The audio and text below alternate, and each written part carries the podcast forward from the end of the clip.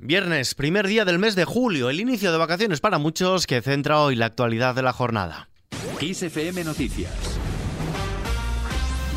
Con Ismael.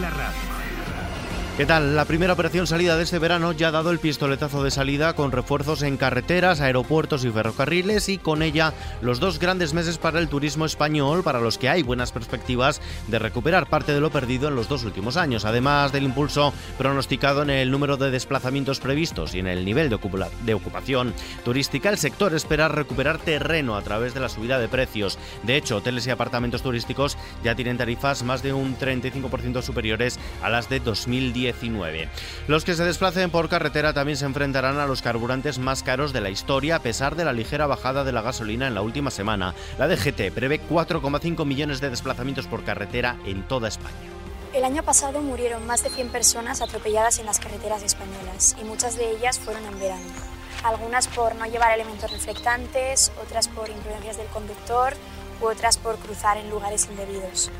Pero realmente no llegamos a ser conscientes a no ser que sea tu hermana, tu hijo o alguien famoso.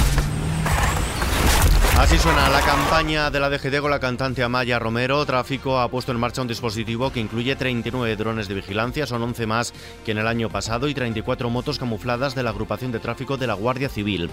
Por su parte, aquellos que viajen en avión podrán toparse con las huelgas de los tripulantes de cabina en España de Ryanair y EasyJet, que coinciden este viernes y mañana sábado y están generando bastantes retrasos, pero solo algunas cancelaciones. Y en cuanto a los turistas que opten por el transporte ferroviario, dispondrán de una oferta reforzada en los trenes de alta velocidad y larga distancia de Renfe, que asegura que a pesar del aumento de los viajeros, el día transcurre con normalidad y sin incidencias. Unas vacaciones que llegan con un repunte de los casos de coronavirus. La ministra de Sanidad, Carolina Darias, ha instado a mantener las medidas de protección frente a la COVID-19, entre ellas el uso de mascarillas ante el aumento de los contagios y la presión de ocupación hospitalaria y ha insistido en la necesidad de ponerse la dosis de refuerzo de la vacuna, especialmente a los menores de 50 años. Y es que el Ministerio de Sanidad ha registrado este viernes con datos aportados por las comunidades, 84.146 nuevos casos de coronavirus. Respecto a la incidencia media actual de contagios en España en los últimos 14 días en personas mayores de 60 años, el informe muestra un aumento de más de 150 puntos, situándose en los 996,25 casos por cada 100.000 habitantes.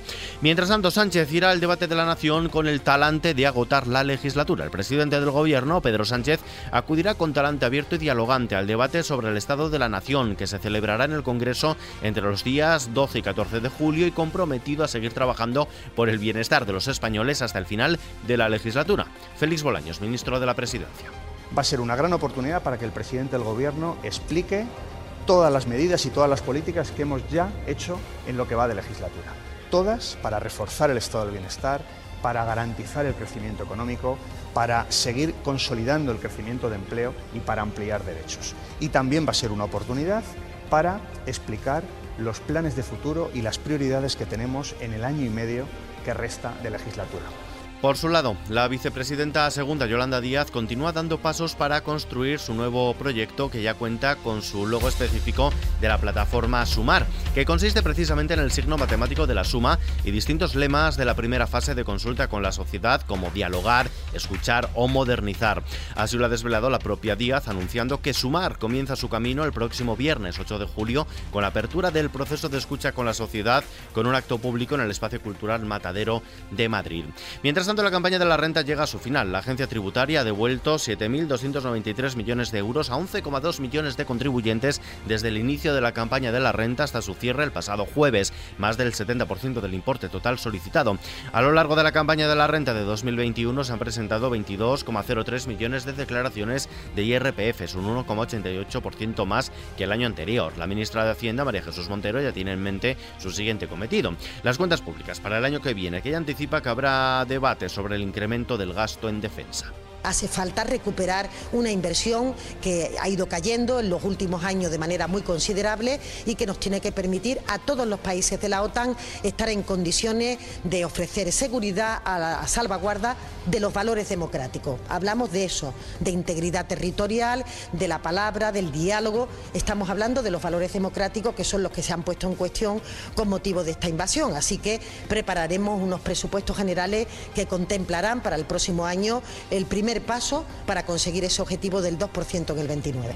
En este sentido, la ministra de Defensa, Margarita Robles, ha pedido que el aumento del gasto en defensa se analice sin prejuicios, ya que sin seguridad, dice, no hay libertad ni los ciudadanos pueden disfrutar de servicios como la educación o la sanidad. Margarita Robles es de mediodía en Al Rojo Vivo. No puede haber seguridad, no puede haber educación, no puede haber sanidad si no hay paz. Pregúntele usted a los ciudadanos, a los hombres y mujeres, a los niños de Ucrania. Aquí estamos trayendo a muchos heridos de Ucrania porque no pueden tener sanidad. Pregunte a la gente de Ucrania, pregunte a la gente, a la gente de África. ¿Cómo vamos a tener una seguridad y una educación si no hay paz? Por lo tanto, la paz es el valor esencial que permite que todo lo demás se ponga en marcha. Y también yo creo que hay que hacer una reflexión. Invertir en defensa es invertir en paz, pero es invertir en la creación de puestos de trabajo. En Ucrania, las tropas rusas tocan este viernes a las puertas de Lysychansk, en la región oriental de Lugansk, donde están combatiendo en los suburbios, mientras que en otro frente Rusia disparó misiles contra objetivos civiles en la región sureña de Odessa, con un balance de al menos 21 personas muertas.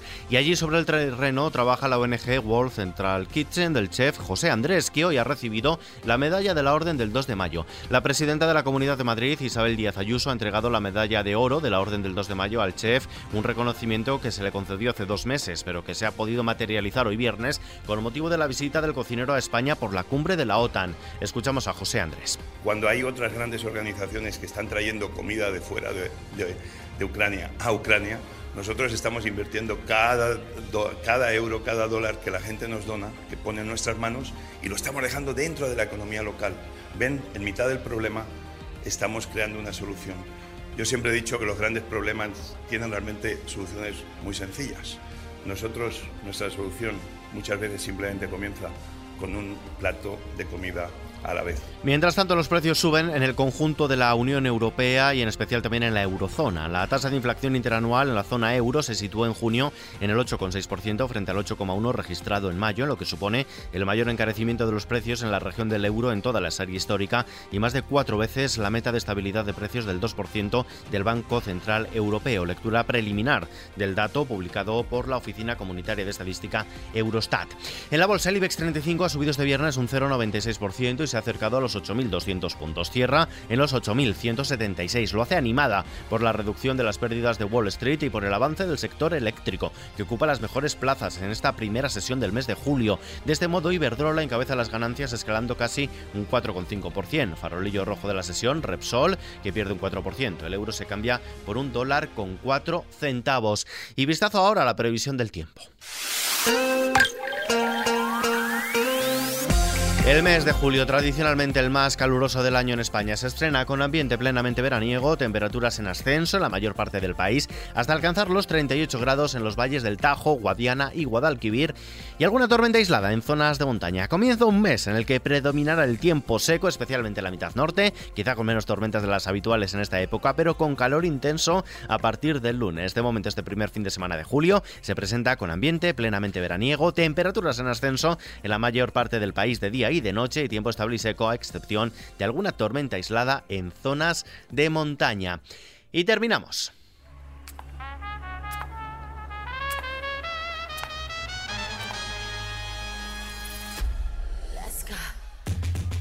Chanel será la pregonera del Orgullo de Madrid 2022. La cantante tercera clasificada de Eurovisión este año será la pregonera del Orgullo de Madrid 2022 en la plaza de Pedro Cerolo el próximo miércoles. La Plexi será la maestra de ceremonias de la inauguración oficial de las fiestas del Orgullo LGTBI tras dos años en los que el colectivo no ha podido celebrar el orgullo por el parón de la pandemia y que este año volverá a llenar las calles de la capital desde hoy viernes y hasta el próximo 10 de julio en distintos actos festivos y reivindicativos que culminarán con la gran manifestación el sábado 9 para reivindicar la igualdad en diversidad.